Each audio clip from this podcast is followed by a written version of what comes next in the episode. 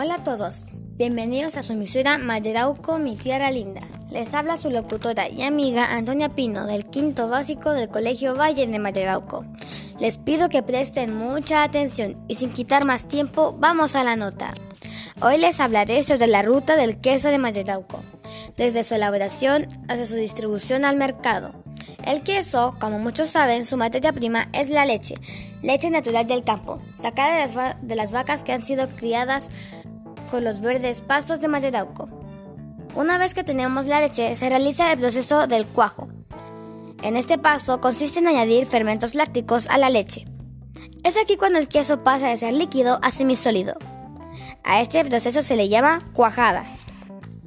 Una vez que la cuajada tenga la textura perfecta, se realiza el corte. Aquí se usan unas cuchillas especiales llamadas liras. Después se drena el suero y se coloca los trozos en un molde, el que se da vuelta para terminar de escurrir el suero. Después de poner el producto en el molde, se prensa para terminar de sacar el suero. A veces se usa una tela porosa para hacerlo más rápido. El proceso del salado del queso es fundamental para conservar bien el queso, para que se forme la corteza y para evitar que salgan microorganismos. Así, al mismo tiempo, se potencia el sabor y el aroma.